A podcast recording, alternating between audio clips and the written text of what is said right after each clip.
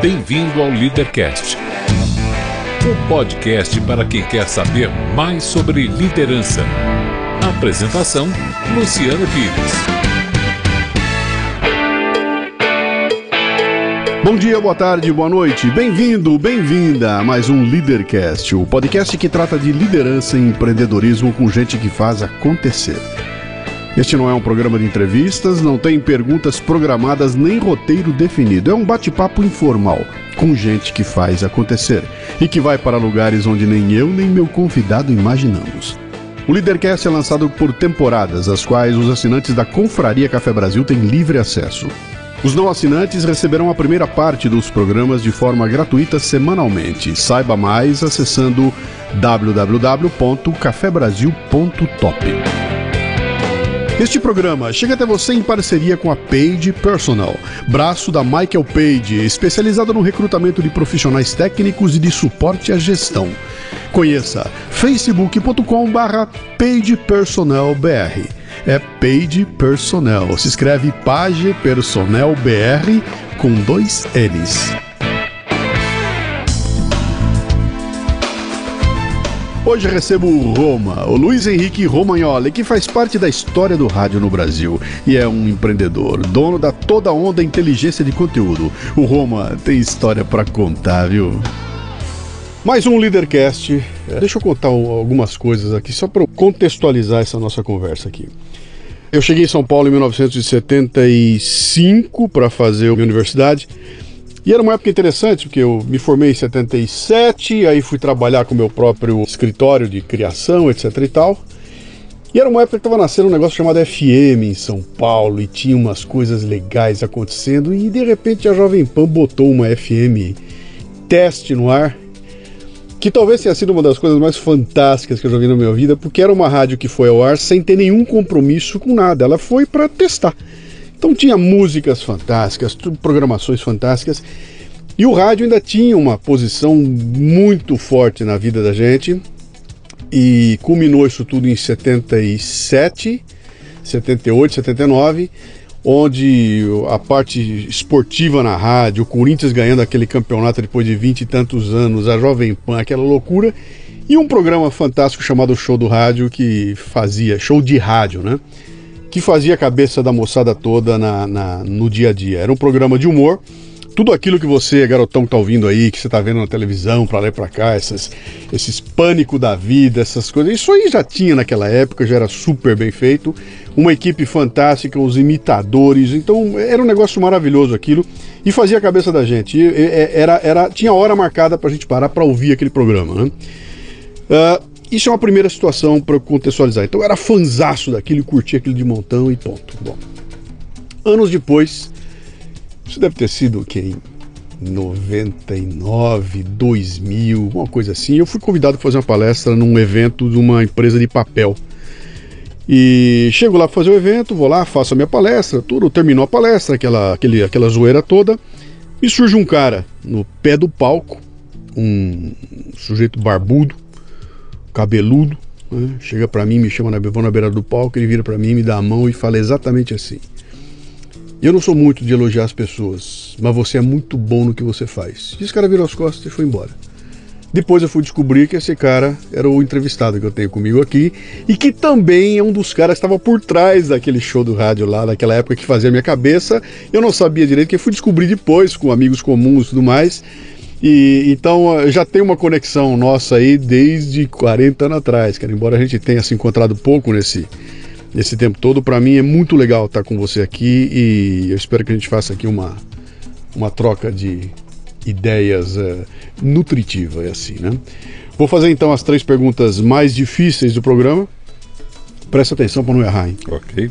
Eu preciso saber como é seu nome, sua idade e o que, é que você faz.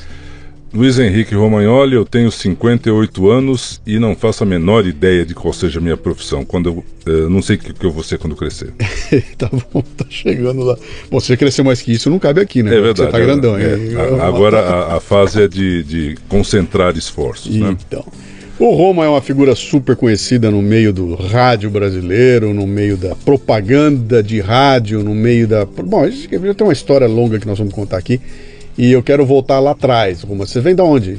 Eu nasci em Marília, mas só para dourar a minha biografia, porque os meus pais já estavam em São Paulo, eu nasci nas férias, né? Uhum. Então fui lá nascer perto da vovó, mas eu já estava em São Paulo, já morava em São Paulo. Então uhum. essa, essa parte foi só para ter um lugar, ah, sou do interior e tal. Tá. Visitei mais em férias do que exatamente no tempo que eu nasci. Eu sou paulistano e, enfim, é, em 75, quando você estava indo para a sua faculdade, eu estava indo para a minha. Uhum. Eu fiz comunicação na ECA. E eu estava fazendo comunicação no Mackenzie. Olha só. Logo depois eu já comecei a trabalhar em jornal. A primeira uhum. coisa que eu fiz foi jornal. Apesar de desde então gostar de rádio, eu fui trabalhar na sucursal do Jornal do Brasil em São Paulo. O Jornal do Brasil, que era um dos grandes jornais do Brasil desculpem o, o pleonasmo, uhum. é, na época disputando com a Folha, com o Estado, com o Globo, mas era considerado o grande jornal, a referência da política, da economia no Brasil, com grandes caras. Aprendi muito, aprendi fantasticamente. O rádio entrou razoavelmente por acaso, porque em 1980 eles abriram uma rádio em São Paulo chamada Rádio Cidade? E o chefe do JB, na época eu, eu, não era registrado, não tinha me formado ainda, até porque naquela época a ECA fazia greve, que era uma beleza, a gente queria derrubar a ditadura a cabeçadas, mas é, enfim eu consegui um emprego registrado que foi na Rádio Cidade. Eu já tinha o contato com o Serginho Leite no show de rádio. Eu entrei no show de rádio, na verdade, depois que o San Girardi, o, o autor, o uhum. criador, depois que ele morreu. Uhum. Que aí o Serginho ficou com a, com a marca, a família fez questão que o Serginho Leite, também falecido, ficasse com a marca. E, e ele me juntou e falou: vamos fazer, vamos botar de pé. Você escreve, vamos lá, e aí eu passei a ser uma, um sub-San Girardi escrevendo e dirigindo. Uhum. Mas o começo foi na Rádio Cidade, que foi a primeira das grandes rádios jovens FM, foi o primeiro estouro de audiência, coincidindo com uma época em que o jovem era um estouro de audiência. Né? Nos anos 70, é, de verdade, desembocou aquela coisa do Flower Power, do Paz e Amor, desembocou nos anos 70 bastante confusos, mas em 80 o jovem já existia, o jovem já era principalmente mercado, né? ele já tinha voz e ele já tinha espaço, aí já teve que fazer mídia para ele, teve que fazer loja para ele, teve que fazer tudo para o jovem e o jovem passou a ser, como ainda é hoje, um, um personagem importante dentro do, do planeta. Que é interessante, com esse teu vozeirão aí, eu achei que você tinha vindo de rádio, cara. Eu falei, pô, deve ter testado o rádio lá no interior, joguei veio Pois é, pois Que é a história de 99% dos caras de rádio que eu trago assim, né? Exatamente. O, o, cara do rádio, normalmente, ele foi, como, como diz o Zé Paulo de Andrade, ele começou como pentelho de rádio. Uhum. É aquele cara que vai no estúdio, que vai pegar prêmio e fica ligando e, e vai lá tentar fazer alguma coisa. Aí acaba de tanto que de tanto que aquele chato vai, ah, vai, faz uma coisa aqui, fala um negócio aqui, escreve um negócio e quando vê já virou uhum. é, radialista. Meu meu caminho foi em paralelo. Eu comecei no rádio no, do lado de trás. Eu era redator na, na, na Rádio Cidade. A única coisa que eu fazia no ar era com o irmão do Serginho Leite, o Paulo Leite, o velho Milk. A gente fazia um negócio chamado Partido Nostálgico Televisivo, que eram imitações de séries antigas e que acabaram depois voltando todas porque não se fazia nada muito melhor na época. Então a gente fazia imitação, a gente fazia umas graças e tal. Foi aí que eu conheci o Serginho Leite, que também passou um tempo na, na Rádio Cidade, e depois foi todo mundo para a Jovem Pan. E aí, em 81, a Jovem Pan foi o grande estouro de audiência em São Paulo, numa época em que era uma referência para o jovem, porque não havia, para você ter uma ideia, você que está ouvindo, não havia MTV ainda, meus queridos. É então, é a, a referência do jovem era a Rádio Jovem Pan. Primeiro a, cidade, rapidamente, depois a Rádio Jovem Pan.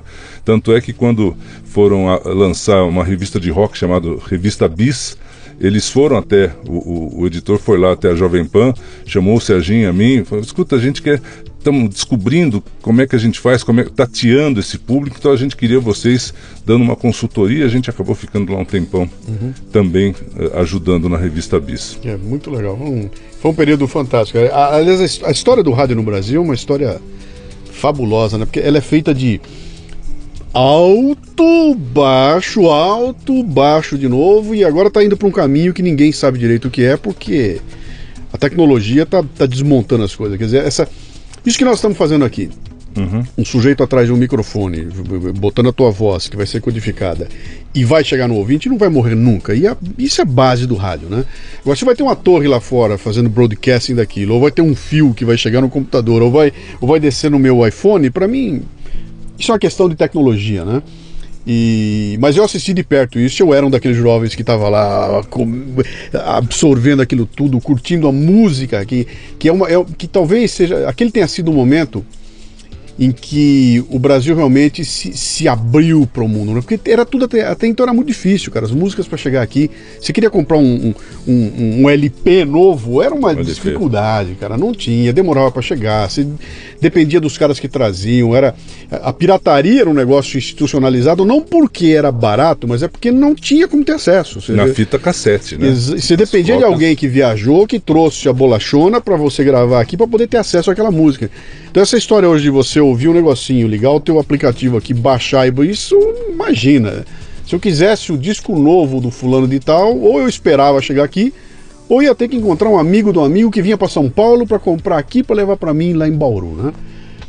Mas acho que foi um momento em que de repente a gente começou a ter acesso a tudo isso e mesmo sem ter internet ainda, as coisas começaram a chegar com mais com mais uh, com mais velocidade ao Brasil e mais que isso, a cabeça jovem começou a ditar a regra, né?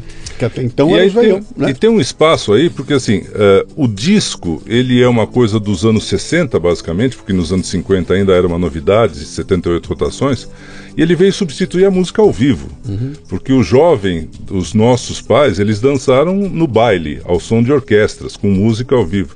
Aí começou a diminuir, né? Começou bossa nova, depois começou o conjunto de rock, e aí a tecnologia trouxe o vinil. Uhum. O vinil era um jeito de ouvir música mais gregário do que hoje a gente tem. Hoje você ouve música sozinho, basicamente Sim. você quieto com o seu uh, uh, notebook ou com o seu celular, enfim, você ouve música sozinho. E na época não, na época ouvir disco era um, era um, um evento, né? Chegou o disco novo dos Beatles, vamos lá moçada ouvir. Sim, né? Você vê como a tecnologia ela acaba também induzindo os comportamentos da gente.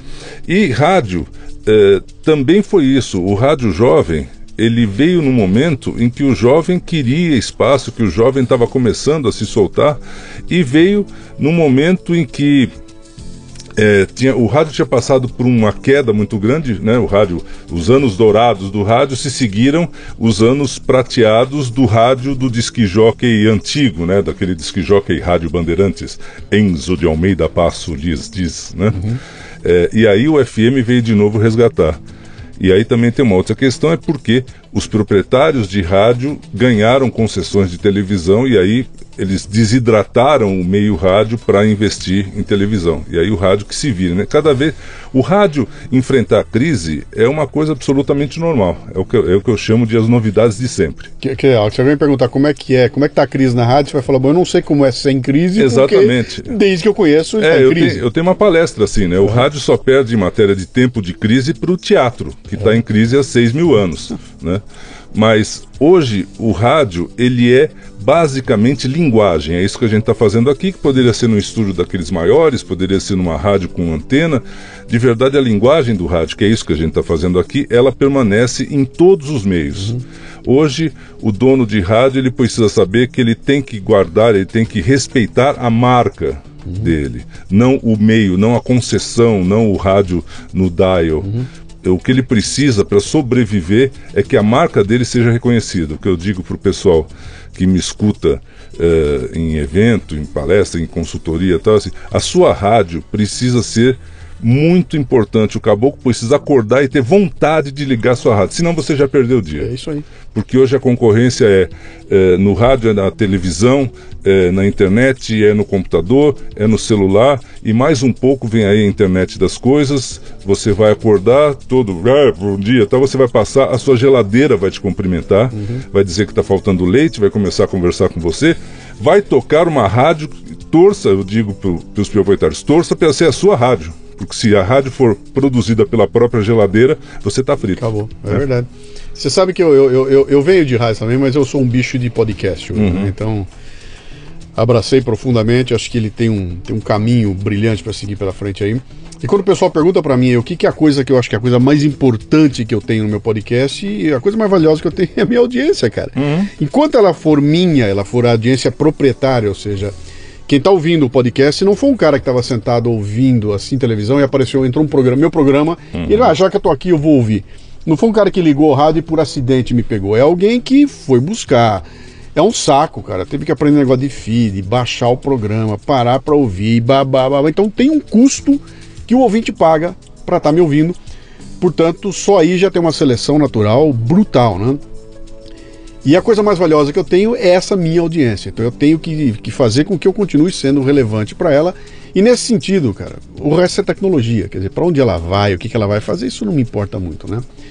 Mas você sabe que esse programa aqui é um programa que fala de liderança e empreendedorismo. Né? Então uhum. eu quero buscar um pouco isso em, em você. Né? Eu sei que você é um cara que há muito tempo faz acontecer e, e, e, falar muito a verdade. Agora, hoje em dia, eu tenho, eu tenho meio dificuldade de conseguir enxergar o rádio como business, como uhum. negócio. Uhum. O rádio como um negócio. Me parece que ele foi ele foi meio que descaracterizado, ele foi parar na mão de meia dúzia de caras. É, tem gente que tem o rádio e se não fosse o rádio, fosse uma padaria, era a mesma coisa, porque uhum. caiu no colo do cara, né? Ah, ah, então aquela história de o profissional de rádio que trata o rádio como um negócio, me parece que tem pouquíssimos, pouquíssimos, né? Me parece que virou uma coisa mais de conveniência. E mas eu quero voltar lá atrás para pensar o seguinte: quando é que foi que você imaginou que essa que nesta praia daria para ganhar vida, daria para fazer disso o teu negócio. Por que não estar tá trabalhando como um cara de carteira assinada numa empresa, etc uhum. e tal? Essa coisa do empreendedorismo aí, você já tinha, estava na tua cabeça, nunca serei empregado de ninguém, vou fazer meu próprio negócio? Como é que é? É, de verdade, minha última carteira assinada foi de 1982, uhum. né? E mesmo na época, eu já eh, verdade eu tô, eu tô lascado do, do, ponto de vista de aposentadoria, né? Se eu não estiver me cuidando, né, fazendo alguma coisa, aposentadoria oficial, esquece, porque eu tenho muito pouco tempo de carteira assinada. Depois que eu fiz é, Rádio Cidade, Jovem Pan, aí a gente foi para a Globo, fez o FM da Globo e um pouco da Excelsior, que hoje é o, ocupada pela CBN, a gente depois saiu batendo perna fazendo show. E o empreendedorismo esteve aí o tempo todo. Eu tenho empresa faz 40, quase 40 anos, 30 e tantos anos. A toda onda. A toda onda que já se chamou é, Gemeleco, já se chamou Camarilha, né? É, e já foram duas, né? Porque ainda hoje tem diferenças de legislação, eu tenho que ter duas, dois CNPJs um porque atende publicidade. Então, no Brasil, o que não é obrigatório é proibido. Sim. Então, essas coisas sempre, sempre são complicadas. E eu decidi empreender isso na época da Jovem Pan porque o Serginho era um grande sucesso e a gente começou a vender o programa dele para emissoras do interior. Uhum. Isso era um horror, porque na época era, era fita de rolo. Quem está ouvindo aí, joga no Google. Né? Era fita de rolo, então era complicado você enviar aquilo lá, depois esperar o cara devolver, nem sempre devolvia. Então era um. É, como uh, negócio, ele parecia meio complicado. Tinha uma outra área que dava certo, que eram shows, shows, eventos, tanto é que tu tinha o dono, filho do Tuta, uh, o dono da Jovem Pan, ele, ele tinha um excelente motivo, ele falou, não, eu não vou pagar um salário bom para vocês, porque o dinheiro vocês vão ganhar fora.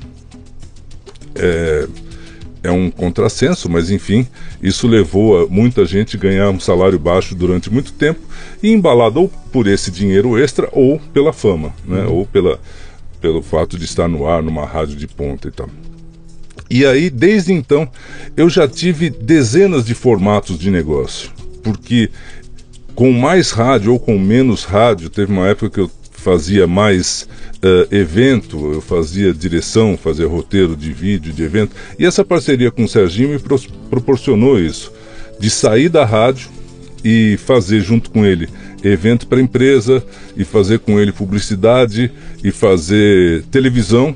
A gente fez um programa gloriosíssimo, Serginho Leite Especial, com quatro episódios, é, que era mensal o programa, e foi o antecessor do, do Cacete Planeta. Uhum. Né? E até a gente perdeu todos os nossos diretores. A gente foi dirigido pelo Adriano Stewart, que já foi, a gente foi dirigido pela Antônia Bujanra, que já foi também, e o Fernando Faro, que foi recentemente. Agora. De quem dirigiu o programa o Único Vivo Estou Eu, e ainda assim, mais ou menos. Né? Então sempre teve essa, essa história de empreender. Uhum. Mas eh, num meio muito complicado, num, muito cheio de altos e baixos. A grande vantagem é que eu insisto nisso até hoje porque eu detesto rotina. Uhum. Eu gosto sempre. Eu, o mais gostoso é inventar alguma coisa. Uhum. Aí você vai, põe, põe, põe para andar e nem sempre o meu lado empresário eh, consegue fazer com que a empresa siga bacana, eh, se fortaleça tal, porque eu já estou com a ideia noutra coisa, já estou inventando outra coisa. Eu sei exatamente o que está falando, cara, porque é. eu sofro do mesmo mal que você sofre que é, tem, um, tem um lado artístico, né? Que é Sim. aquele lado do produzir, uhum. do inventar e pintar e bordar.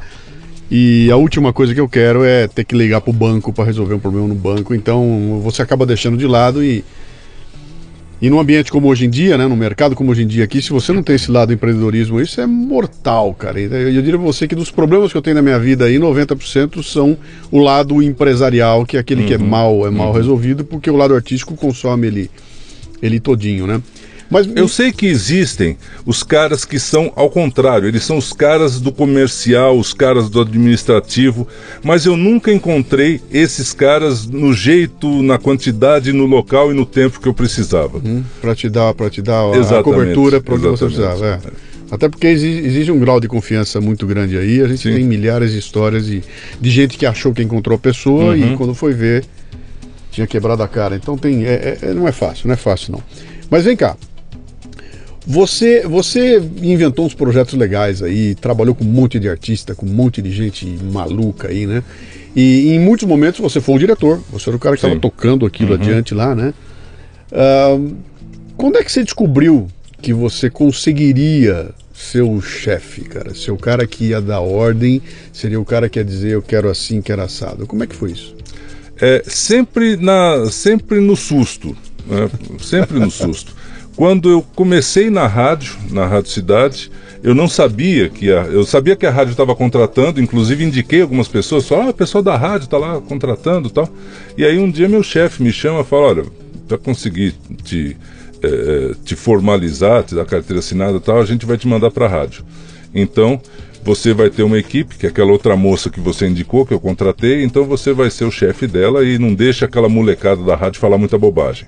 Mal sabia ele que eu ia falar também muita bobagem naquela rádio. É. A gente chegou a sofrer censura na época, censura um pouco mais calma, porque veio, eh, ele está vivo até hoje, do Delfim Neto.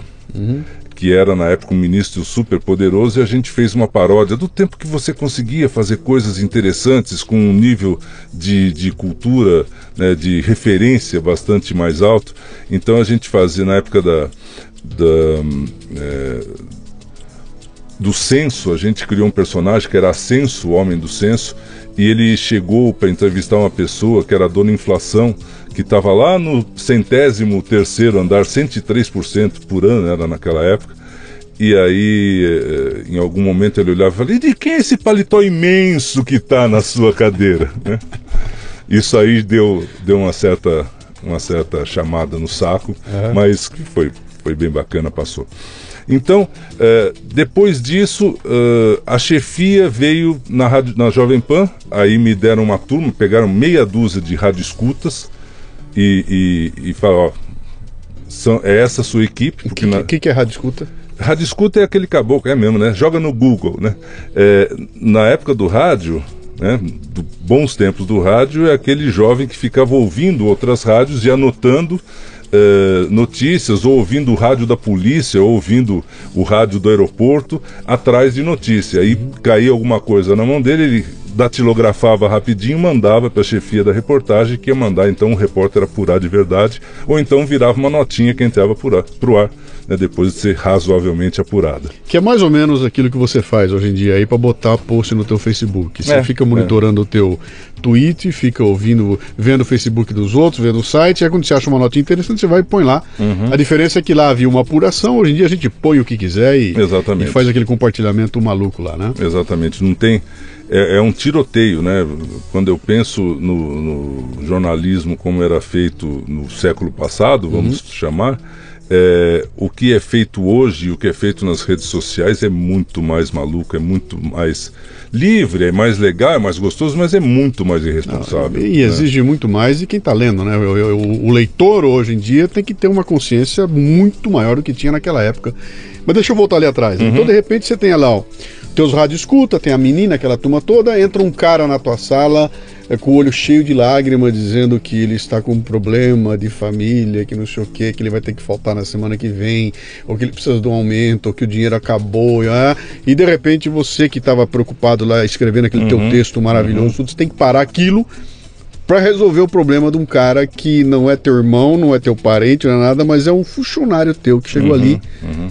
E aí, cara, como é que, de onde veio isso? Como é que foi? Nessa época da Jovem Pan, felizmente eu não tinha muito a, a injunção, não tinha gerência administrativa, então eu, mas eu organizava o pessoal e fazia a coisa correr do ponto de vista é, jornalístico para gente. Uhum. Mas eu tive nessa época que demitir gente. Né? Eu, eu demiti hoje um dos grandes repórteres e apresentadores da TV, que é o Fábio Panunzio. É mesmo? É, é mesmo. Eu demiti porque é, a gente fazia uma coisa que era engraçada, que era solta e tudo mais, e ele não tinha esse humor. Ele começava a fazer umas coisas de humor que eram muito pesadas, muito esquisitas. Ele não tem até hoje, né? Porque é, ele é um é. cara, ele é, ele é, é sóbrio, né, cara? Exatamente. E aí ele, ele que, queria entrar na onda da garotada, um cara muito legal e tal. E eu percebia, eu testei ele fazendo externas, uma coisa assim, e eu cheguei para o chefe da, da redação, tá lá na Jovem Pan até hoje, o Zé, o Zé Pereira, falei, Zé, eu vou devolver o, o Fábio para você, mas olha, ele vai ser um grande repórter. Uhum. Zé falou, é, você achou? Acho, acho que sim. Aí eu troquei o redator e ele imediatamente, mesmo estagiário, já foi, em um mês ele já estava repórter da Jovem Pan e iniciou essa carreira toda. Aliás, tem um blog belíssimo, cara, o blog do Panúzio. Uhum. É uma daquelas coisas que quando a gente acessa, você vê que ele tem um tem uma linha equilibrada, cara. Eu gosto muito dele lá, eu gosto bastante dele. Teve envolvido com Teve que tirar do ar, cara, nego censurando, porque ele mete a boca e batia e dava o nome dos bois ali, né? Uhum. Eu gosto do Panunzio. Ainda, ainda bem que você demitiu ele lá, viu? É, pois é, eu me sinto uh, obliquamente responsável é. por isso. Então, uh, a administração mesmo veio quando a gente montou uma empresinha pequena uhum. uh, que precisava gerir essa coisa, show do Serginho, evento e tal. E era uma empresa pequena e na qual aí sim eu tinha que fazer essa, esse papel. E eu sempre fui muito liberal, na, até porque eu não conseguia ser. É, há uma gestão típica na área de comunicação que é uma gestão do grito, é, há uma gestão que vem da época da grossura e que foi muito forte na televisão. Então você tem toda uma leva de diretores, os últimos estão indo aí, é, que era um diretor talentoso e grosso, uhum. né, do qual o auge foi o Boni. O Boni é um casca grossa, o Boni é um ogro, né? Uhum. E ao mesmo tempo um cara super criativo, um cara de uma uh, visão de comunicação fantástico. Mas o Boni é muito grosso. E ele criou uma turma que eram diretores que vinham da estiva, né? Os diretores da Globo eram carregadores de câmera, puxador de cabo, e eles foram aprendendo a fazer a televisão e não tiveram uh, verniz, né? A cultura deles, o aprendizado deles veio muito depois. Então eram caras que sabiam fazer, tinham criatividade, tinham visão, mas era uma coisa casca grossa, uma coisa de assédio, que hoje se chama assédio. Eu não tinha essa, até porque eu vim de, de outro canto, né, com outra origem. Eu sempre fui um líder quando eu fui um chefe mais liberal e a minha tendência é fazer com que a minha empresa ou o local que eu trabalho vire um pouco um quintal. Uhum. Né? Talvez eu seja um pouco mais Google nesse sentido.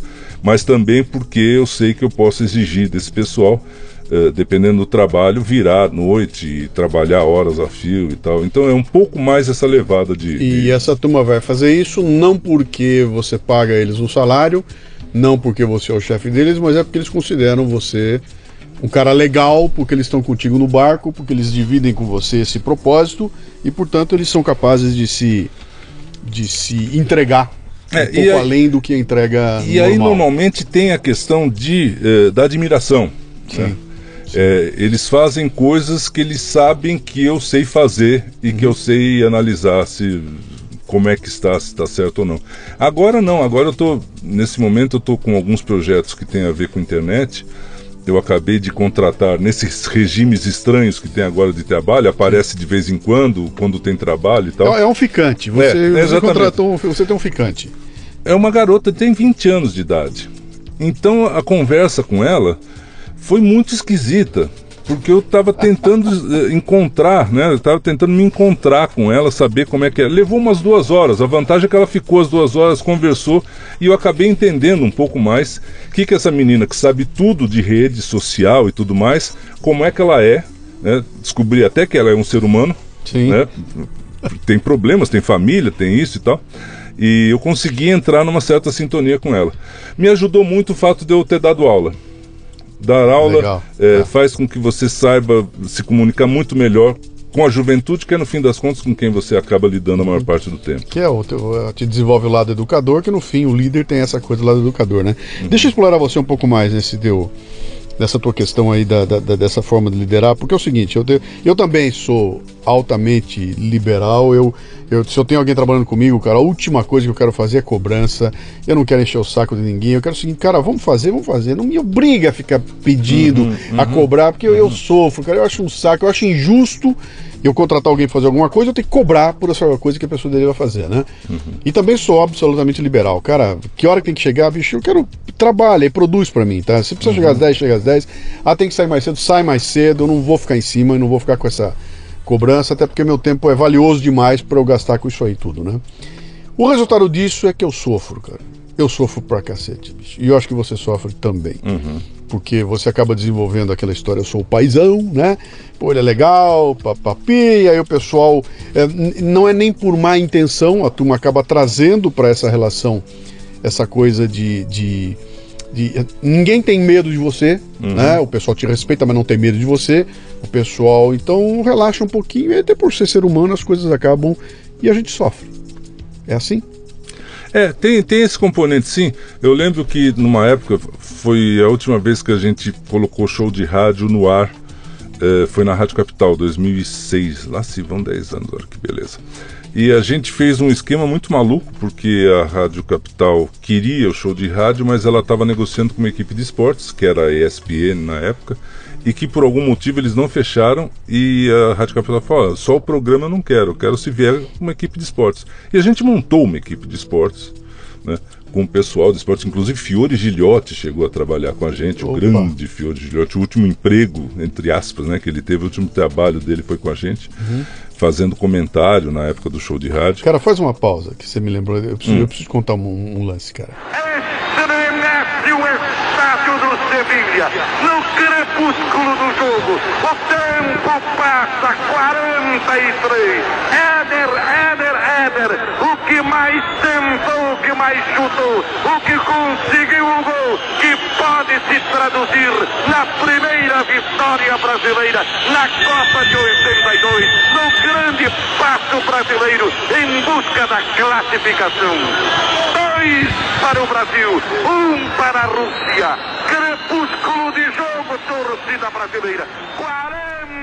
Eu tive com o Fiore uma das experiências mais, é, é, como é que eu vou dizer, emblemáticas, mais educativas, mais preocupantes, mais introspectivas da minha vida, cara. Eu estava diretor da, na Dana, eu era o cara que cuidava de toda a área de comunicação, etc e tal. E um dia marca e me vai lá o Fiore Gilhote, cara, com 136 anos de idade. Uhum. Ele entra na minha sala, senta ali na minha frente, com o terninho dele, aquele negócio, senta. E ele estava tentando me vender a participação numa cota, alguma coisa. Sei lá se não era no, no, no, uhum. no show de rádio de vocês, uhum. sei lá, né? Mas ele estava lá vendendo e eu vendo na minha frente aquele ícone, cara. Para quem é molecada que não sabe, atenção. Fiore Giliotti foi um dos maiores locutores esportivos, comentaristas esportivos da história do Brasil, com uma, o, o, tom de voz, a técnica, tudo aquilo. Ele foi uma escola, o Fiore Giliotti. Era, era um ícone, né? E tava na minha frente esse cara, velhinho, e batendo na porta para tentar vender um reclame uhum. no negócio dele. E eu olhando aquilo, ele falou, cara, não é justo não é justo essa, essa, esse, esse, ícone sentado na minha frente, me tentando ganhar um troquinho. nessa altura da vida dele para conseguir botar o programinha nele no ar, né? Foi quando meio que, que se eu tinha algum tipo de deslumbre com essa área da propaganda e tudo mais, o marketing, e aí terminou de acabar lá, né? Porque eu falei, bicho, isso é um, é um, mundo de conveniência. Se houver conveniência, tem. Se não tem, não tem. Não tem nada de. Não é ele não está aqui pelo mérito dele.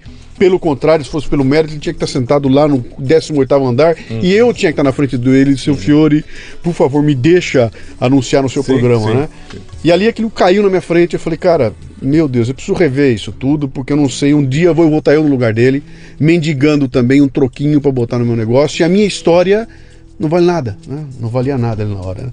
Então foi a, foi a experiência que eu tive com ele ao vivo que marcou para mim de montão, né? Desculpa eu contar, mas a hora que você Sim, botou. É, é porque Vou... isso é muito, é muito a cara do rádio. Uhum. Né?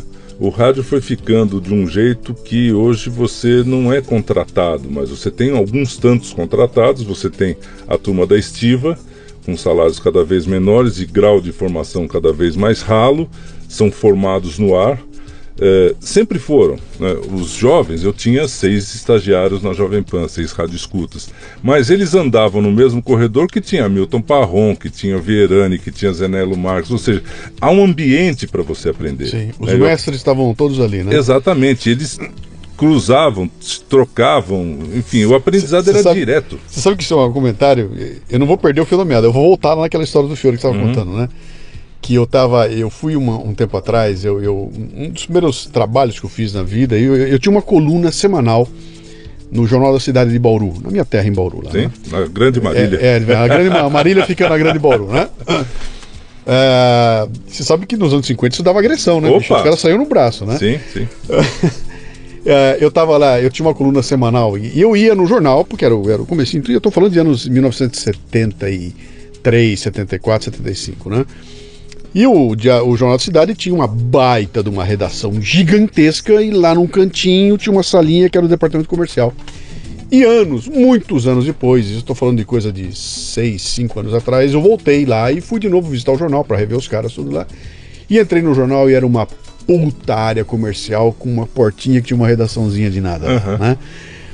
Aqueles caras que eu conheci não estavam mais lá, e aí eu depois eu escrevi um texto falando, cara, houve uma época que você circulava numa redação do Jornal do Brasil, do, do Estadão, da Folha de São Paulo, se bobear, você trombava com o Carlos Drummond de Andrade, o Carlos Drummond de Andrade escrevendo um texto, você encontrava uh, Carlos Heitor Coni, você encontrava caras que eram ícones, né? O Nelson Rodrigues, uhum. essa turma estava sentada lá, trabalhando e escrevendo, fazendo a literatura deles em termos de jornal, né? E quando você falou que você tá, tá passando no corredor, passa por mim o Milton Parron, passa o fulano, você fala, cara, esses são os grandes nomes, né? Isso tudo acabou que meio que se perdeu, porque esses caras foram morrendo. Ah, o departamento deles, que era a alma do jornal, diminuiu de tamanho, ficou pequeno. Agora o que vale é a área comercial, né? E eu não sei se isso não explica muito disso que nós estamos vivendo hoje em dia, que é essa coisa rápida e que eu faço um baita sucesso, dura três meses, terminou, acabou, ninguém lembra de mim, e vambora e traz o próximo, e aquelas coisas icônicas que a gente consumia acabam ficando para a memória, né? Isso é... é. uma coisa até da, do jeito como se empreende, e aí não é só no Brasil, a internet, essa coisa disruptiva da internet, ela faz com que o jornal, principalmente o jornal impresso, uh, o rádio, eles vivam um momento que é aquela coisa de você estar tá num, num, trapézio, você pula para o outro, você sabe que você tem que ir para aquele outro, mas você não sabe se você vai chegar. Uhum. E se não chegar, vai ser um tombo. Então, eh, os, os, empresários, eles agem de um jeito muito defensivo e que acaba sendo um jeito eh, meio suicida, porque eles vão desidratando o produto deles para manter uma lucratividade em nome da, da manutenção da empresa, quando deveria fazer o contrário, investir na manutenção da marca, mesmo à custa da redução da empresa nesse momento, uhum. né? Porque é a sua marca que vai, você, vai fazer você estar vivo no próximo momento. Uhum. Então, se a sua marca é um jornal, não é demitindo 30, 40 caras que você vai conseguir fazer com que ele seja ainda importante, ainda a coisa mais importante do, do da primeira hora do dia. E que junto com o custo você reduziu a qualidade do seu produto, né? E isso acontece nos Estados Unidos também. Eu tenho acompanhado o que acontece por lá para saber, enfim, né? Eles têm mais tempo desse negócio de capitalismo, deles funciona melhor. Quem sabe tem alguma solução, mas muito dela é isso. Os melhores exemplos são de empresas médias e pequenas que estão investindo em qualidade, né? É, com estruturas pequenas e enxutas e buscando eh, colaborações, buscando parcerias para uhum. chegar ao público e aí conseguir o tal do monetizar. É o tal, né? É o Você tal. Tem, nós temos um exemplo acontecendo agora aqui que é, que é fantástico, cara. Você evidentemente conhece o antagonista, o, o site. Uhum. É uma iniciativa de dois jornalistas Legal. Caras conhecidos de nome, caras que tiveram uma participação grande no jornal no Brasil. Não são dois meninos que tiveram uma ideia de fazer. São dois caras uhum. maduros, né? Uhum. Que, que evidentemente o nome ajudou bastante, mas os dois se juntam e começam a montar um blog de noticiazinha pequenininha, onde eles têm que reaprender o que eles faziam lá. Bota esse treco no ar, e chega em 4 milhões de views, 5 milhões de views, a ponto de chamar um investidor, o cara vem, compra, e aquilo ganha um alcance brutal e se transforma talvez hoje num dos grandes é, é, canais de informação que o mercado tem hoje. É, não é mais o Estadão e a Folha, cara. Os caras vão primeiro ver o antagonista para depois ver o que está acontecendo lá. E o, e o ponto é, é, fulcral deles é o fato deles trazerem coisas que os jornais não dão. Né? Então Sim. vem coisa lá que você fala, meu, que história é essa? O jornal só vai contar essa história dali a seis meses, né? E eu tava olhando aquilo e falei, bicho, não tem estrutura, não tem nada. Não tem um, não tem um departamento, não tem nada. São dois caras. O que, que eles têm? Conteúdo.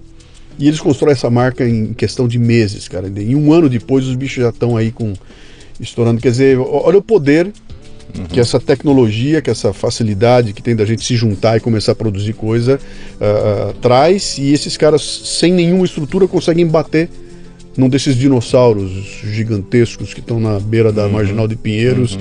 e não tem como pagar as contas, e esses dois carinha é, pegando no, no, no, pé deles lá, né? Deixa eu voltar atrás, vai que a gente começa a falar dessas coisas e começa a babar, a né? Sai Fala, meu, eu, preciso ter, eu devia ter nascido 20 anos na frente, mas vamos lá. Você estava contando lá atrás, você estava estruturando, é, que voltou com, com o, o, o, show de rádio, Isso. outra vez trouxe até o. E, o, o e aí o show de rádio uh, foi pro ar com uma equipe de esportes que era associada nossa e o programa de humor. E a gente falava muito, né? Jornalista esportivo, jornal, uh, uh, o esporte em rádio tem muito espaço, por isso que eles falam tanta bobagem, é né? Verdade. Isso justifica o Milton Neves, que é o papa do nada, né? Uhum. O, o Mil, Milton, né? Milton Neves, o estilo Milton Neves, olha uma, uma, uma revelação. Ele começou em função da Jovem Pan FM e por conta do show de rádio. Uhum. Em 1980 80, 80 para 81, o show de rádio com o San Girardi saiu da Jovem Pan e foi para Bandeirantes. E levou uma parte, uma boa parte da equipe, o Serginho ficou, o Serginho Leite ficou, e porque já estava no FM e tal. E aí, quando saiu o show de rádio, depois do futebol, criou um buraco. Foi quando o Milton Neves foi chamado para fazer, porque ele era rádio escuta, o chefe dos rádio escutas, né? É, plantão esportivo uh, há muito tempo e uh, ele criou um programa famoso Terceiro, Terceiro tempo. tempo. Então, ele, muito esperto, né? o Milton Neves é muito vivo. Né? Ele olhou o que estava acontecendo no FM, e um dia ele passou pela gente Ô oh, pessoal, estou fazendo um programa aqui no AM que é igual você, um programa com pique, programa com dinâmica. E era realmente isso, ele não deixava as pessoas falar, falar muito e rápido ia para o vestiário, voltava, ia para fulano, voltava, que era o que a, a, dinâmica do, do FM, né? Ao invés daquela longa peroração, Sim. aqueles comentários imensos que não paravam muito mais, a dinâmica, o pique. Então ele falou, ó, Estou fazendo um negócio igual vocês. E aí o, o, a linguagem da FM foi para o AM através do terceiro tempo do Milton Neves. Mas vamos lá, vamos voltar. É, então a gente teve o show de rádio é, num horário e numa rádio é, impróprios, né? A capital não tinha, tinha uma equipe de esportes que era muito mais ou menos. E a gente em um ano pegou aquilo do oitavo lugar do, do esporte e levou para terceiro já batendo na bunda da Bandeirantes, né? Já estavam preocupados e mirando já a Globo. Com uma equipe menor, mas com uma equipe que fazia aquilo com tesão fantástico, com uma equipe que tinha é, ex ídolos, né? Gente que já estava começando aí pela lateral de campo e que a gente eh, recebia e faziam participações. O Fiore não que era fixo, mas outros caras passaram por lá, deixando colaborações muito legais. E aí a questão era como é que empreendia isso, porque eu fui pelo menos umas 150 reuniões e se tapinha nas costas, né? eh, pagasse conta de supermercado, eu estava bem até hoje. É. Então as pessoas, não, show de rádio, puxa vida, quanto tempo, que legal e tal. Não, volta aí, vamos, vamos fazer alguma coisa. E, e não. E de verdade a gente acabou fechando com um preju bacana, um sucesso estrondoso de audiência, porque a gente quase quintuplicou a audiência da bola rolando. A gente fez uma jogada interessante que a gente pegou a Rádio Capital, que é uma rádio eh, popular, feminina, né? A gente não passava, a gente não dava cavalo de pau na programação. Então vinha o Eli Correia, né, o reprise do Eli Correia no sábado, a gente saía com um programa meio musical, meio esportivo, meio de humor, e aí a gente entrava no esporte, para não desperdiçar audiência, enfim, para abraçar o público todo. Mas aí realmente teve um problema de, não só de de gestão, mas também de entendimento do mercado. Aquela coisa, show de rádio era uma coisa que ou não adiantava explicar, ou não, ou não precisava explicar, ou não adiantava explicar. né? Porque aí tinha uma troca de geração de, É. de jovens na, na publicidade, aí não entendiam muito bem. Não sabiam nem que tinha rádio AM. né? E hoje isso vai se, se complicando. Hoje os caras de agência mal e mal conhecem rádio FM. Sim. né? Então é uma, a tendência do rádio como, como mercado, como mídia, está ficando bastante complicada. E é uma coisa interessante porque não é que a turma não ouve rádio. Se você perguntar, não, não, não, é que assim acabaram os. Não, não acabou o ouvinte, cara. Você pega uma cidade como São Paulo, num horário de pico de trânsito aqui, que eu não duvido que a audiência decuplique ali. E o interessante é que o Ibope não mede a audiência de rádio em, automóvel, né? É, mede- começando a fazer alguns cruzamentos, mas o, o oficial não, é, não, não, não leva em E o consideração. oficial também é uma, é uma conversa que é complicado, né? Mas en- então não, não é que o pessoal não ouve, na verdade a gente ouve aquilo lá. O que aconteceu é que ela- ele perdeu o glamour, né? Mas você botou um treco ali interessante atrás, que você está falando daquela coisa da, de montar aquele, aquele, aquela equipe de rádio. Aquilo era uma startup, né? Você chegou, você chegou num lugar, você falou, tem um belo dia, tem um horário, etc e tal. Me chamaram e eu vou montar um business, vou botar um negócio aqui. Então, você teve que selecionar as pessoas, o que na verdade não era tão difícil, porque você já conhecia a, a patota toda. Mas quando você teve que montar a equipe do, de, de, de, de esportes, a coisa complica e de repente você tem na mão lá 6, 7, 8, 10, 12, 15 pessoas que você tem que remunerar. Né? E se eu conheço um pouco do rádio, esse problema é teu, não é do departamento comercial da rádio. Sim. É, então você é, comentou ano passado, eu queria explorar um pouquinho mais isso, né? Quer dizer, você tem a ideia, você formata o produto, você define o que você quer, constrói aquilo, põe no ar e o negócio é muito bem sucedido. E aí você tem que monetizar aquilo. Então, eh, eu estou falando de algo que é, eh, digamos, eh, da época analógica, né? Sim. Estamos no rádio e o problema é igual. Eu tenho que monetizar. Eu não consigo, é meio difícil, como você falou, ou eu não consigo explicar, porque não adianta, ou então o cara já conhece, já sabe o que é. De qualquer forma, eu estou falando de um programa de rádio, é muito fácil. O que, que você veio trazer aqui? Vim te vender um programa de rádio. Todo mundo entende o que é, né? Quando eu chego lá e falo, eu vim vender um podcast, o cara fala, me pode o quê? Eu falo, puta, eu vou ter que contar a história, então vamos voltar para a era, né? Ah, mas continuou havendo aquele problema. E de repente você, que é o, que é o, que é o elemento criativo, se vê ah, ah, obrigado a cuidar de ganhar o dinheiro. né? Esse animal criativo é diferente do animal comercial que vai ganhar dinheiro. E, no entanto, tem que ser o mesmo cara. né? Nesse teu tempo de estrada tudo mais aí, né? Quais são os problemas que você vê? Onde é que tá a encrenca aqui, cara? Qual é, por que, que é tão difícil o animal criativo ser o animal que vai buscar o dinheiro? E por que, que não tá cheio de animais que buscam dinheiro, loucos para alimentar os animais criativos e fazer virar uma loucura? Se o teu programa é tão bom, se dá tanta audiência, onde é que tá o nó da, da, da pegada? É, o, o que acontece é que, eh, primeiro, você para vender o que é seu, você precisa ter uma facilidade, uma disponibilidade e, ao mesmo tempo, eh, isso te impede de ser uma pessoa tímida. E muita gente de rádio é tímido nesse sentido, no, no sentido de não saber se vender. né? É, eu vejo gente que vai para uma reunião, olha, vamos lá porque eu tenho isso aqui, porque eu fiz isso é bárbaro, isso é bacana. Eu fico com uma inveja mortal. Porque apesar de eu dar, eu, eu, faço o que eu chamo de sapateado de meia em sala de reunião, é. né, eu falo, sou muito engraçado, comento, falo, mas de verdade a venda, as técnicas de venda que eu até conheço, porque eu fiz muito evento de venda, acompanhei muitos profissionais de venda eh, fazendo suas palestras, teoricamente eu já deveria ter aprendido, eh, eu não tenho o jeito de fazer. Isso é uma coisa do componente, é do chip. Né? Você tem um chip para uma coisa, um chip para outra. É, e o pessoal da comercialização, eles não têm o tanto de empreendedorismo necessário para falar, eu vou pegar esse cara e vou fazer com que ele seja um sucesso. Uhum. Isso é uma coisa muito mais americana. Aqui ainda não existe a figura do agente do artista, o não manager, existe. Né? né?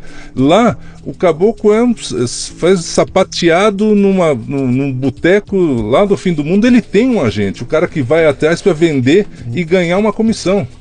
Então, Ou seja, melhore teu sapateado, vai, continua sapateando, vai ficando bom, vai ficando exatamente. bom, que eu vou fazer você acontecer, né? Exatamente, não tem essa noção da preparação. O mais uh, normal, o mais comum é que o próprio artista tenha que vender o seu trabalho. E aí tem resultados muito variáveis, e aí tem coisas que assim, tem lance de sorte, tem jeito, tem simpatia.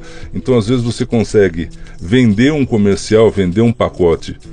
É, até para um cliente que não tem 100% de adequação ao seu produto, mas ele gosta do que você faz, Sim. ele eventualmente não que quer dar uma força, porque hoje ninguém dá força, é, tenta obter o melhor possível dentro dessa, dessa simpatia que você gera, dessa simpatia. Mas aí você está dizendo o que você está falando, quer dizer, não é o mérito do teu do teu conteúdo, não é um mérito do teu trabalho, uhum. é um relacionamento extra sim, sim. que está entrando aí na hora, quer dizer, ou seja, é, se eu dei sorte de pegar um cara que gosta uhum. do que eu fiz, ou que eu já, de quem eu sou, eu vou acabar fazendo fechando negócio com ele, e não pelo mérito do trabalho que eu estou fazendo. Da mesma maneira Cara... que em, em, muitos lugares, em muitos momentos, em, na área de agência, entre agência de propaganda e artístico, eram os caras que frequentavam os mesmos lugares ou que tinham os mesmos vícios, né? Uhum. Tinham a, a, sociedade do pó, né? gente que cheirava junto e que um patrocinava o outro.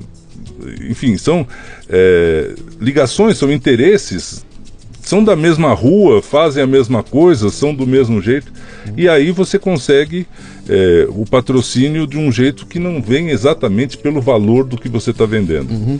Isso é uma coisa que é complicado agora, nesse momento. É, essa atividade que eu faço há 30 anos acaba se chamando produção independente de rádio, né? que hoje tem uma associação que chama-se A Praia, né? Associação das Produtoras Independentes de Rádio e Outros Conteúdos de Áudio, que chama a praia, porque o acrônimo certo seria a piroca, e aí não seria legal você chegar com isso em eventos, né? Tá aí o Romanori. Cara, pra, pra, quem já teve uma empresa chamada Camarilha, é. montar uma associação chamada Piroca. É, é, é, é o de menos. Mas enfim, nós como, como produtores independentes temos exatamente essa dificuldade, porque a gente precisa criar, a gente precisa vender, porque nós somos empresas pequenas, uhum. continuamos pequenas empresas de conteúdo e que temos que fazer o marketing. Uhum. E eu espero que antes que eu, que eu vá me juntar aos outros, é, essa cultura comece a se, se espalhar melhor da, da produção independente como existe na TV. Sim. Né? Hoje Sim. você tem na TV, TV a cabo, até por conta de legislação, você tem produtores independentes. Principalmente por conta da legislação, sim, que sim. obriga os caras a buscar, eles não têm bala, né? Exato. Uh, deixa eu te perguntar uma coisa aqui, que, deixa eu só ver aqui como é que nós estamos de. Lala, esse pedacinho aqui tem que ser cortado, viu? Eu só vou ver os horários aqui para ver como está. Legal, estamos indo, indo bem aqui. O...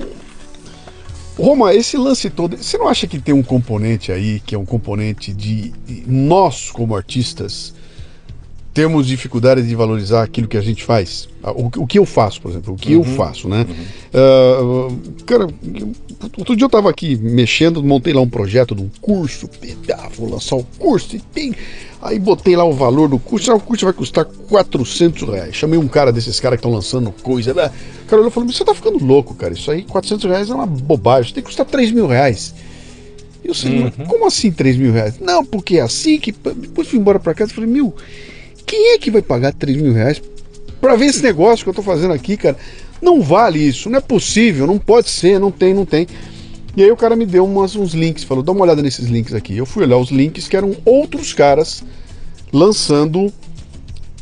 Bicho, eu- eu- deixa eu ver se eu consigo encontrar um, um- um palavrão ofensivo no grau suficiente para tentar te explicar o que era. Eram coisas abjetas, abjetas. e eu olhava aquilo o cara falando, o cara oferecendo um negócio que você fala, meu, isso é, isso é nó, isso é, é mentira. Bateção de É carteira. bateção de que é um 71, é mentira, é um horror. Até chegava no final, isso aqui custa 3.900, eu vou vender por 1.400 e 400 caras entravam e compravam aquilo, cara. E você sabe que não vai acontecer nada com aqueles 400, e o cara vendia aquilo e falou: Meu, como é que o cara bota. Esse, esse conteúdo que ele tem na mão dele é uma porcaria. E ele tá vendendo e fazendo dinheiro. O trouxa aqui, que tem um conteúdo que, modéstia à parte, eu acho que é muito legal, Sim. não consegue acreditar que alguém possa pagar 400, 500 reais para ter aquilo ali e fica todo cheio de. Será que não tem um componente assim? da Tem gente o, é o componente que a gente deveria prestar atenção naquelas pessoas que falam: Nossa, eu não sei como você consegue fazer isso. Eu- se eu tivesse que fazer isso, eu ia ficar louco. É, Para a gente criar certas coisas, fazer certas atividades, acaba sendo fácil. Porque a gente, por formação, por, por vários motivos, acaba fazendo aquilo de um jeito que é mais fácil de fazer do que para a média dos mortais.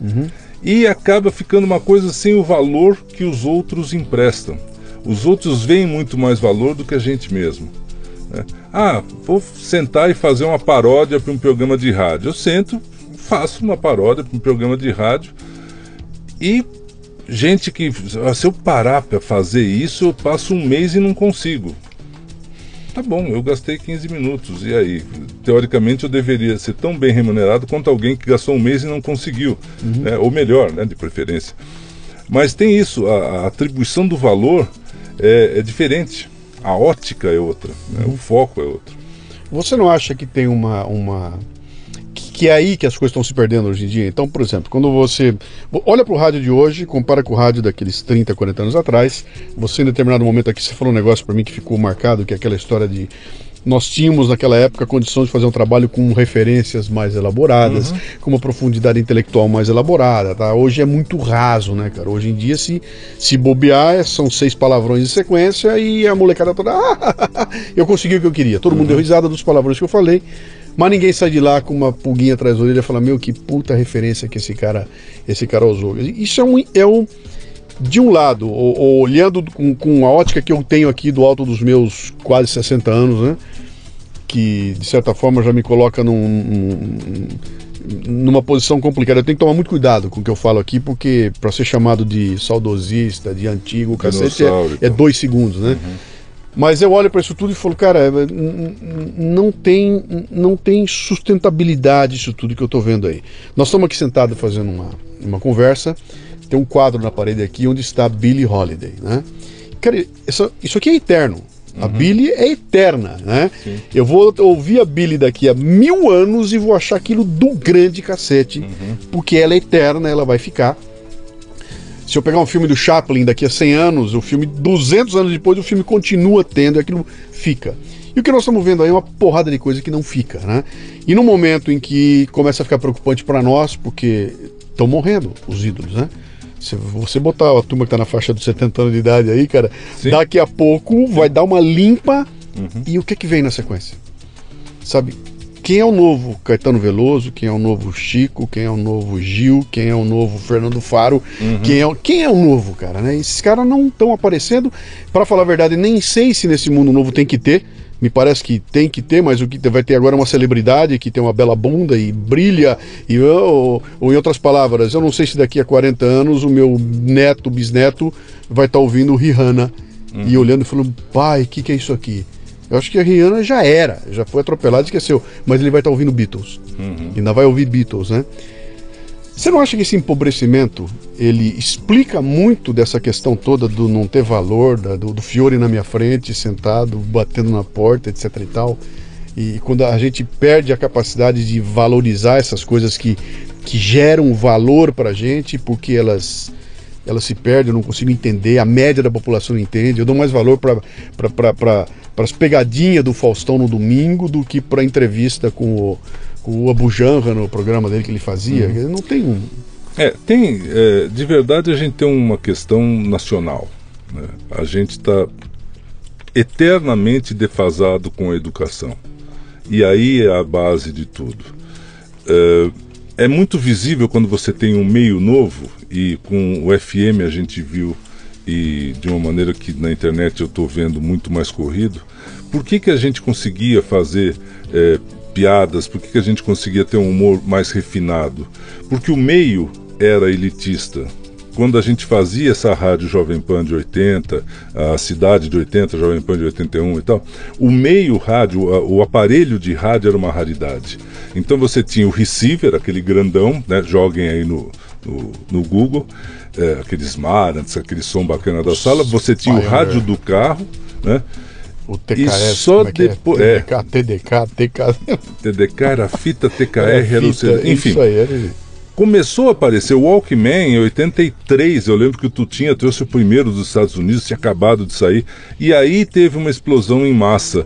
O que significa que no começo a gente tinha um público mais restrito, mais qualificado e mais educado. Uhum. Conforme foi abrindo, mudou o tipo de rádio que era primeiro lugar. Então em 81, a Jovem Pan era primeiro lugar com música pop, com um pouco de rock, com música brasileira, com locutores com uma certa, um, um certo conteúdo. Anos depois, a Jovem Pan perdeu a liderança, vieram outras emissoras, porque chegou a primeira leva do pagode, porque chegou a primeira leva do funk, porque chegou a primeira leva do sertanejo, e junto com ele veio, junto com essas levas, vieram ouvintes com outra qualificação. Uhum. E aí o rádio se espalhou, o FM se espalhou, virou um sucesso maior ainda, né? mas muito mais espalhado e muito mais de A até E. Né? Se você tem um público com um grau de educação um pouco maior, você não vai. O, o, o mau gosto, é, como diria Milor Fernandes, né? é, nem o socialismo mais moderno acaba com mau gosto e com mau hálito. Uhum. Né? É, porque você vai continuar tendo gente que não tem, enfim, tem a opção de fazer o mais fácil. Mas você pelo menos tem uma quantidade mínima de, de informação embarcada que faz com que o trato seja melhor, a, exigência seja maior. Uhum. Então, hoje, um público que tem, uma grande maioria, infelizmente, um analfabetismo funcional, né, que a internet ajuda a incrementar, porque hoje você não precisa saber escrever para se comunicar na internet. Você, com meia dúzia de palavras, você acaba se fazendo entender. E a partir daí você não vai é, desenvolver o seu gosto, você não vai desenvolver a sua cultura, você não. Cultura não, porque cultura é um, uma coisa mais ampla. Você não vai desenvolver, você não vai refinar o seu gosto. Então você vai continuar sendo é, cheeseburger, né?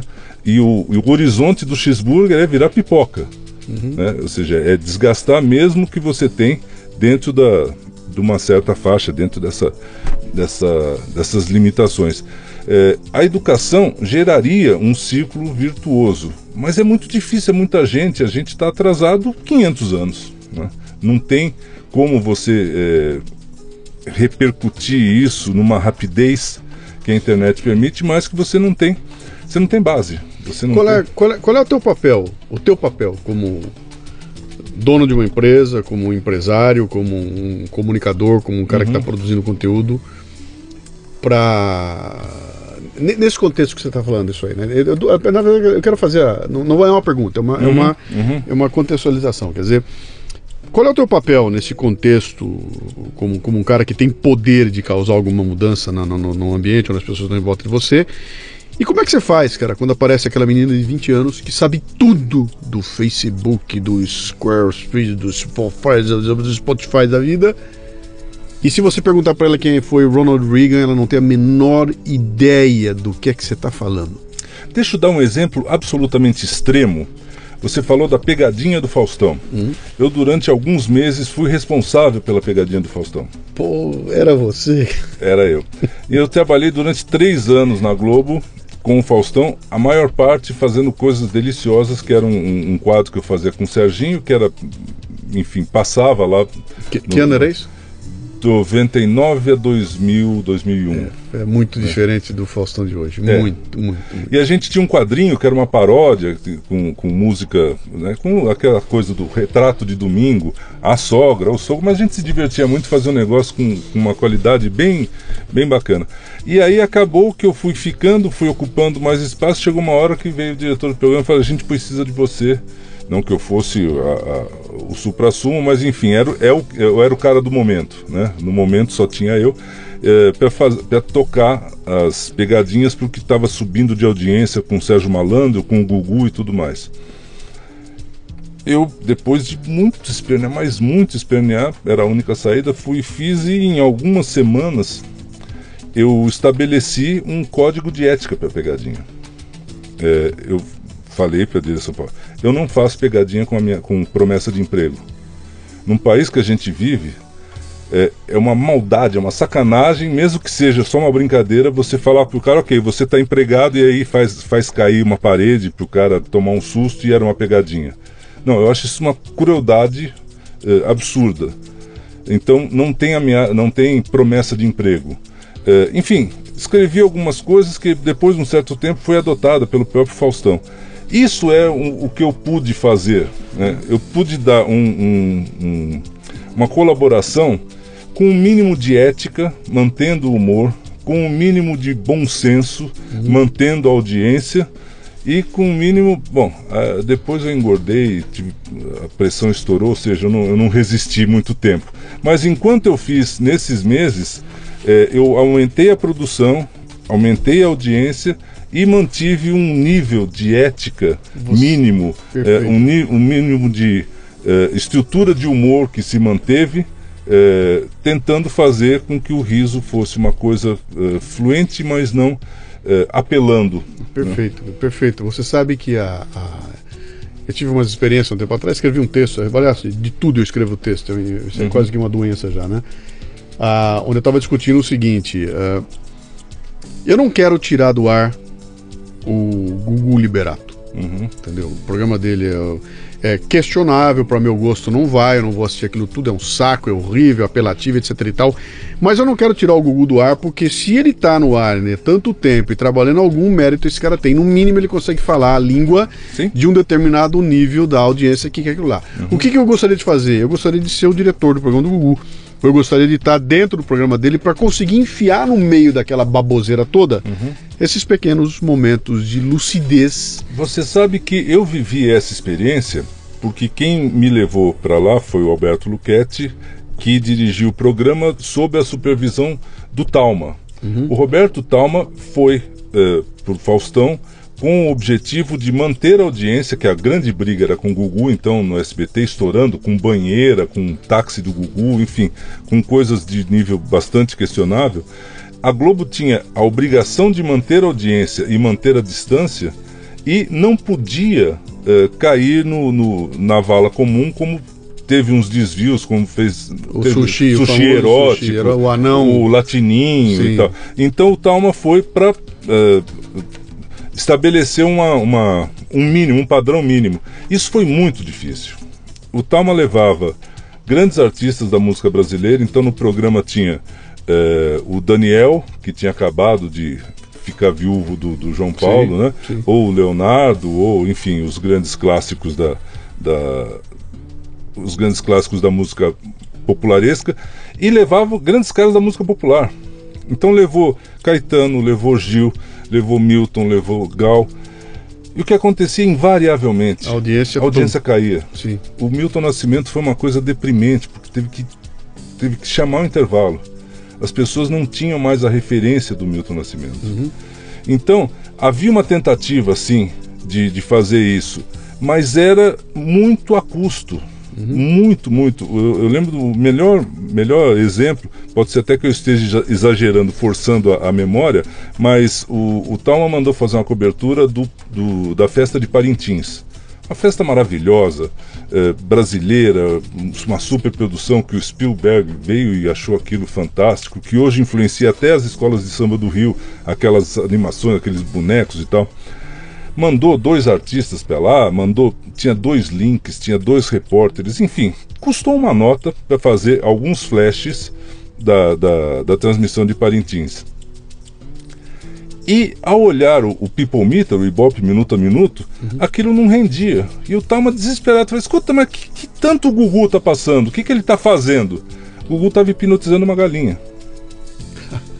Sabe aquela coisa que você consegue, não sei como é que era? Olha, a galinha começa a ciscar de fasto, né? De trás pra frente. Quer dizer, uma, uma, uma verba de centenas de milhares de reais, uma mobilização de gente, perdia para o apresentador e uma galinha que custa, terá custado dois reais. Sim. Né? Então isso revela, por um lado, o jeito de saber fazer, o entendimento do popular que o Silvio Santos, primeiramente, e o Gugu, por, por, na sequência, tem, e a dificuldade de você tentar estabelecer esses padrões mínimos né, uhum. de, de, de, repertório, de cultura. É difícil. Você não acha, você não acha que isso é uma ditadura? Eu não, eu não tenho o termo certo para colocar aí, uhum. mas vou colocar com uma provocação. Você não acha que isso é uma espécie de uma ditadura do proletariado, cara?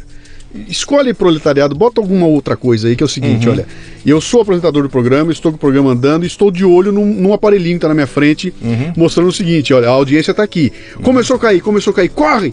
Inventa alguma coisa para subir aquilo. Uhum. Quem está me dirigindo é aquele aparelhinho Sim. que não mede qualidade de porra nenhuma. Ele mede quantidade de uhum. gente que está me olhando. Então eu não sei se quem está me olhando lá é um cara que vai consumir o produto que eu estou trazendo aqui ou não, mas é alguém olhando, né? Uhum. Então, se quem me comanda é aquele aparelhinho, eu estou programando um, programa para ele. Então, meu programa é ruim porque o público pede coisa ruim, ou meu público é ruim porque o meu programa tem coisa ruim? É, é perverso isso, cara. É perverso e você precisa ter muita consciência quando você está fazendo um programa de grande audiência, se dirigindo a qualquer meio de comunicação com muita audiência, porque você tem uma responsabilidade que vem antes de você fazer qualquer coisa, uma responsabilidade social que você tem uhum. de fazer alguma coisa melhor. Você tem que sair de lá com a consciência que você fez alguma coisa melhor para o seu público e manteve a audiência ou aumentou. Então essa é a dificuldade apelar é razoavelmente mais fácil, porque até para apelar você precisa ter uma, uma, falta de vergonha, uma falta de pudor, que eu acho admirável em certos casos. Mas eh, eu sempre aprendi, eu lidei com muitos mestres em rádio, em TV e tal, você precisa estar sempre um degrau acima do seu público. Não cinco, Sim. não lá em cima, Sim. um degrau. Sim ele tem que olhar você, ele tem que te admirar. Sim. Ele tem que falar: esse cara é muito bom pelo que ele faz, pelo humor, pelo jeito como ele fala, pelo jeito como ele cativa as pessoas, pelo jeito como ele é bonito, enfim, de alguma maneira você precisa estar acima, uhum. um pouco acima do seu público. Ele precisa é, aspirar, ele precisa querer ser você, ele uhum. precisa se espelhar em você. Agora, quando você vê um programa onde o cara fala, esse, esse cara que está no ar é um bosta, né? Quando você tem essa noção de que seu público acha você ridículo, você está fazendo um processo de reversão. Sim. Né? Então, a dificuldade é essa consciência. Isso é difícil porque não se passa mais isso. Não. Né? A, a, a faculdade não passa isso faz muito tempo. Não, não se discute não, isso. Você está falando de ética, cara. Você está falando de moral e ética, sim, né? Sim, sim. Eu, te, eu tenho uma, uma tese minha sempre essa. Eu falo, eu vou me dirigir a um garoto de 14 anos como se ele tivesse 18. Uhum. Vou falar com um cara de 18 como se tivesse 32. Uhum. Eu jamais vou falar com um cara de 18 como se ele tivesse 15. Você já se enfiou nisso até o pescoço, uhum. você fez campanha política de montão, sim, né? Sim. Políticos se dirigem a nós como se nós fôssemos crianças de 5 anos de idade, né? uhum. né? Ele fala com a gente no linguajar mais rasteiro possível, jogando para baixo a média, que é para pegar o maior volume possível. Eu até chamei isso do é o mínimo divisor comum, né? Uhum. Qual é o mínimo divisor comum? É a média tá lá embaixo, então o político vem ele sai do pedestal dele e vem pro meu nível e fala para mim: Ei, vamos lá com o titio, dá a mão para mim. Uhum. Você vê os caras falando e fala: Meu, que, que. Eu me sinto é, é, agredido, né? E esse é um processo de empobrecimento, né? porque se ele é assim, ele vai empobrecendo, ele não vai puxando para cima. Eu, pelo contrário, cara, eu quero puxar meu público para cima, porque eu sei que se eu conseguir, meu público não para quieto, cara. Cada Sim. vez que eu jogar água fora da bacia, eu vou tomar porrada deles, uhum. eles vão me obrigar a subir cada vez mais, né? Sim. Então, isso é uma espiral crescente positiva. Deixa eu voltar para o começo do nosso papo, uhum. que nós estamos indo já para a reta final aqui, né? Quando eu trago essa conversa nossa aqui para dentro do ambiente empresarial, né? E vejo o meu papel como líder, e eu te fiz uma provocação um tempo atrás, falei, qual é o uhum. teu papel nesse processo? Você deu uma resposta muito legal, né? trago para dentro da tua empresa aqui agora e falo o seguinte, cara, como é que a gente faz no nosso dia a dia? Quer dizer, eu como líder, o dono da minha empresa, o gerente geral, o vice-presidente, o, o supervisor, o coordenador, não importa o quê. Uhum. Primeiro é uma, a consciência de que qualquer pessoa em papel de liderança é um educador. Mesmo que eu não abra a boca, tem um monte de gente me olhando o meu comportamento. Então, dependendo do que eu fizer, eu estou ensinando. E eu estou dando aula de ética, cara, pro bem ou pro mal. Né? Quando eu abro a boca, pior ainda, porque aí eu estou começando a me comunicar com as pessoas, elas estão de olho em mim. Então, o meu comportamento é que vai ensinar elas para que lado vai. Então, se eu quero ter uma sociedade melhor, eu tenho que entender que, como chefe, eu sou o educador que vai ensinar, ensinar esses caras a ter uma sociedade é, melhor. Quer dizer, se cada um de nós, imbuído dessa esse fogo no rabo de uhum. puxar para cima, uhum. começa a exercer. Você já pensou que seria como seria essa coisa em cadeia, né? Todo mundo puxando todo mundo para cima, não me acomodando. Quer dizer, não vou dar audiência para baixaria, cara. Não vou discutir a baixaria. Não vou repassar o post que fala da baixaria, né? Não me interessa que esses assuntos é, é, ocupem espaço, porque mesmo que você fale que isso é uma bobagem, está ocupando espaço de coisas que não são bobagem. Né? É porque o, o cérebro é o mesmo né, a, a quantidade de informações auditivas ou visuais ou textuais, enfim, o, o que é possível captar é limitada. Uhum. Eu tenho um exemplo mais radical ainda, já que você falou de campanha política. Além de fazer campanha política, eu tenho é, uma experiência com o produto mais odiado do Brasil, a Voz do Brasil. Sim. Ah, em 2002, enquanto eu estava em Brasília, eu criei e inventei o Café com o Presidente, que era um programa de rádio que até hoje é um sucesso, mas que era muito mais um sucesso quando, porque foi feito especificamente para o Lula, para o jeito dele, para a maneira dele e para o jeito do rádio uh, naquele, naquele horário. Era um programa que entrava, entra ainda, segunda-feira, que é o dia que as rádios não, não tem nada, uh, às seis da manhã, que dá, não atrapalha o jornal. Enfim, tinha, tinha adequação. A outra coisa foi o desafio que o Eugênio Butti me colocou, que era a gente precisa mexer na voz do Brasil. Com os objetivos os mais eh, eh, nobres e cidadãos possível.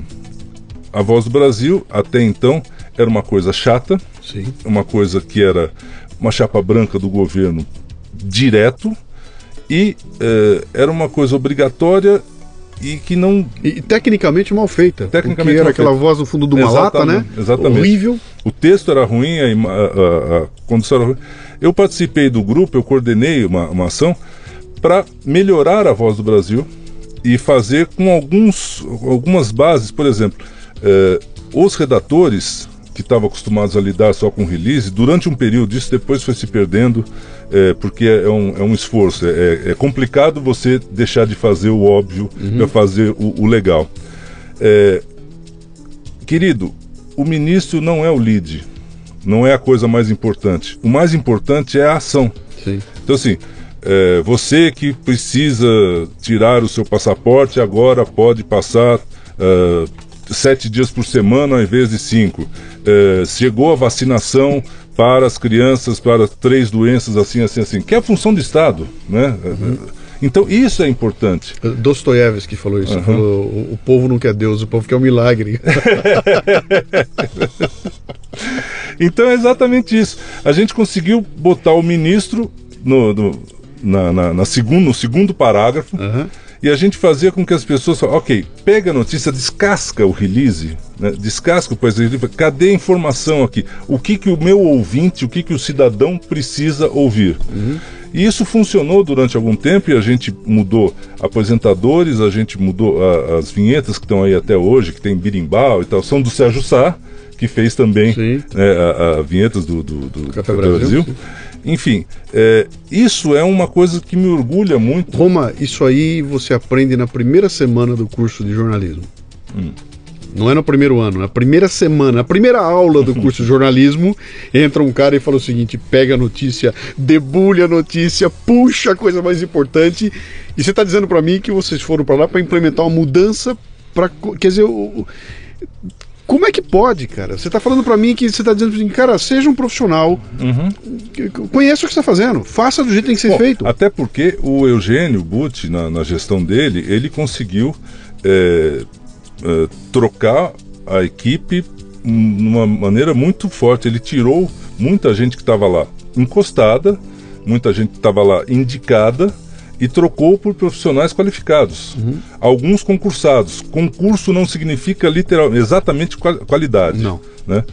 Porque você tem o concurseiro, que é o cara que ele não quer, ele não quer aquele cargo, ele não quer aquela função, ele quer o benefício. O benefício. Enfim, é, a gente trabalhou com profissionais melhores. Durante algum tempo a gente tinha duas redações da Voz do Brasil andando. A que mantinha o programa no ar e uma paralela que a gente montou eu tinha uma, uma chefe de redação muito legal, que a gente criou o produto, que a gente debatia o produto, a gente pegava uma mesma notícia, ia, voltava, descascava de novo, voltava, e criou um, uma massa crítica muito interessante, que durante algum tempo seguiu. O problema é que, primeiro, para fazer isso você precisa de um grau de liberdade, um grau de competência que você não consegue manter por muito tempo num lugar onde a, a, a força puxar você para baixo é muito grande. Hum, e, e, che e, a chefia troca a cada quatro anos. Sim. Sim. Tem isso. E além do mais, não havia, não havia muito eh, alguns. Eh, tinha algumas questões que ainda estavam. O que, que a Voz do Brasil precisa ser? Ela precisa ser o que o Jornal Nacional mostra.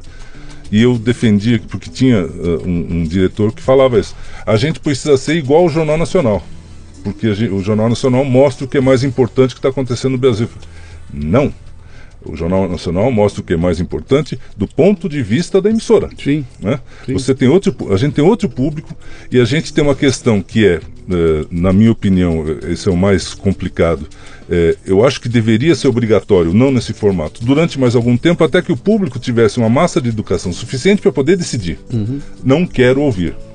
Aí sim, aí a, a obrigatoriedade é, é, é não, dispensável. A, a, não, até porque, o, o Roma, o, o, a ferramenta como ferramenta é um negócio absolutamente impensável. Num país do tamanho do Brasil, você ter um canal de comunicação que abrange o território nacional inteirinho, falando o mesmo idioma, cara, uhum. no mesmo horário. Quer dizer, olha, olha, olha o, o potencial desse produto é um negócio in, inacreditável. E, no entanto, ele já recebeu o rótulo de, né, o label, né, o uhum. rótulo de, de coisa que vem pela goela abaixo do governo e isso não vai recuperar nunca mais, né, a menos que se tire essa obrigatoriedade, uhum, obrigatoriedade e fala o seguinte: olha, quem quiser botar no ar, bota, mas vai botar porque a qualidade dele é imperdível, né? Sim, o, o, o café com presidente não, é, não era e não é ainda obrigatório. Uhum. E a gente conseguiu colocar nas maiores redes de rádio. Porque devia porque, ter um conteúdo. Não, porque eu, eu, eu também fiz um trabalho junto às direções das emissoras de rádio. Falei, olha, estamos fazendo um programa que não é chapa branca, está aqui.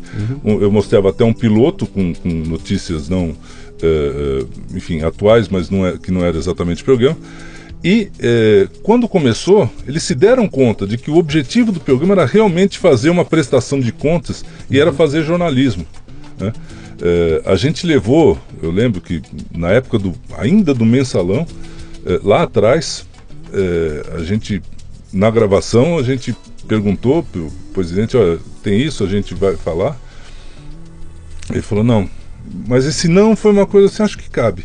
Num, num determinado momento eu fiz um sinal para o apresentador, ele introduziu a pergunta com o Eugênio Butti, que era o diretor da Rádio Brás, que fazia acompanhamento, dando ok, e o presidente falou. Uhum. E a gente botou no ar. E, e a, não tinha um grau de pré-aprovação. Sim. Né? Pôs no ar. Sim. Enfim, é, é, é, um, é, é um exemplo. Mas né? só, só com o Lula, né, cara? Uhum.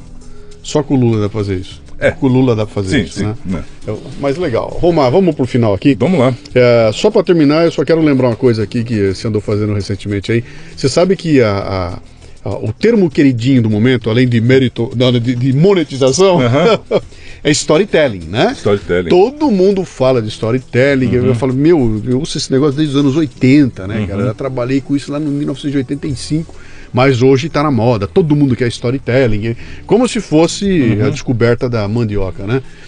Ah, você tentou um tempo atrás trazer de volta esse storytelling sobre a forma das radionovelas. Uhum você fez um trabalho legal que foi montou uma radionovela, gravou a radionovela e fez um negócio legal, cara, com roteiro, com artistas, com gente conhecida e tudo mais, uhum. fazendo os personagens, que é uma coisa instigante, porque imaginar ouvir uma radionovela para essa molecada nova aqui é, é uma loucura. No entanto, você pega um, um, Você pega um, um podcast que é, que é o queridinho também, o Serial, Uhum, nos Estados Unidos. Aquele treco nada mais é do que quase que uma radionovela, cara. É um trabalho de investigação e é contado com efeito de som, com não sei o que. O cara tá, vai falar com o outro, você escuta aquilo e fala: Meu, isso aqui em 1950 tava no ar. E era uma radionovela, né? Sim, e, sim. Uhum. e milhões de pessoas ouvindo, os caras estão querendo trazer de volta, botar no Brasil também. Vou fazer no storytelling. Pô, isso é radionovela. Você tentou fazer há um tempo atrás. E o que que eu, deu, cara? Eu consegui, é, até hoje eu estou com esse produto é, como amostra de que é possível fazer. Eu consegui um cliente específico é, da região do Espírito Santo e Vale do Paraíba, em São Paulo, que bancou o projeto. Ele foi para o ar, foi para o ar em várias emissoras, algumas, é, a maioria é, emissoras comunitárias, porque com as outras emissoras da área de atuação dessa empresa a gente fez um outro projeto diferente. E foi um grande sucesso, foi um enorme sucesso. E aonde eu vou, eu mostro. E é uma coisa que é, em algum momento vai pegar.